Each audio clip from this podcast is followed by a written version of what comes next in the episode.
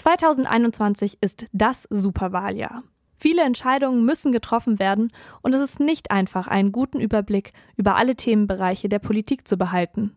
Dabei kann und soll der Wahlswiper helfen. Aufgebaut ist er ähnlich wie der Wahlomat. Es werden verschiedene Fragen zu politischen Themen gestellt, die man mit Ja oder Nein beantworten soll. Zusätzlich kann man sich Erklärvideos zu den Themen angucken. Am Ende zeigt das Programm an, wie viel man mit welcher Partei übereinstimmt. Entwickelt wurde der Wahlswiper von einem Team aus JournalistInnen und VideoproduzentInnen aus Berlin und PolitikwissenschaftlerInnen der Uni Freiburg. Hier in Freiburg leitet das Projekt Professor Dr. Uwe Wagschall aus der vergleichenden Politikwissenschaft.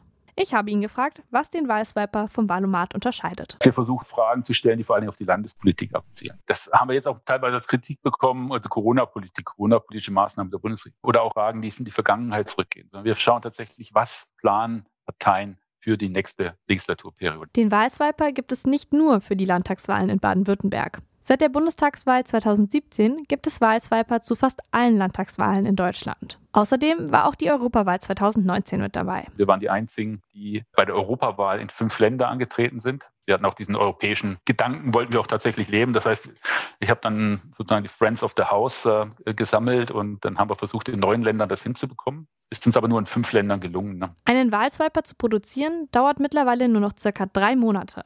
Das Team von Professor Wagschal ist eingespielt und besteht auch aus studentischen Hilfskräften.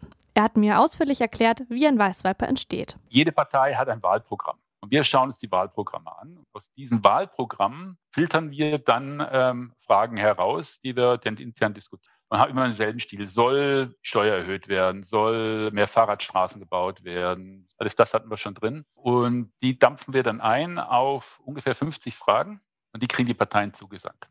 Und die Parteien antworten ja, nein, haben die Chance, äh, die eben auch zu begründen, ihre Antwort. Und dann komme ich dann sozusagen ins Spiel dann, ähm, und selektioniere die nach eben statistischen Kriterien. Und am Ende rechnet dann, dann das System, äh, geben wir das ein und dann haben sie ja die Chance, dann Ja Nein zu geben und dann rechnet das System dann eben die Übereinstimmung eben aus und wirft eben äh, Prozentanteile der Übereinstimmung. Außerdem schreibt das Team von Professor Wagschal auch die Texte für die Infovideos. Die kann man bei jeder Frage angucken und zeigen die Pro- und Kontraseiten des Themas. Also stellen Sie sich vor, Sie schauen sich 33 Videos an, die eine Minute dauern haben Sie schon mal 33 Informationen über 17 verschiedene Politikfelder mit, wie wir hoffen, objektiven sozusagen äh, Informationen. Aktuell sind Wahlswiper für die noch kommenden fünf Landtagswahlen und für die Bundestagswahl geplant. Wenn ihr den Wahlswiper für die Landtagswahlen in Baden-Württemberg machen wollt, dann könnt ihr euch entweder die App Wahlswiper herunterladen oder ihr geht auf www.voteswiper.org.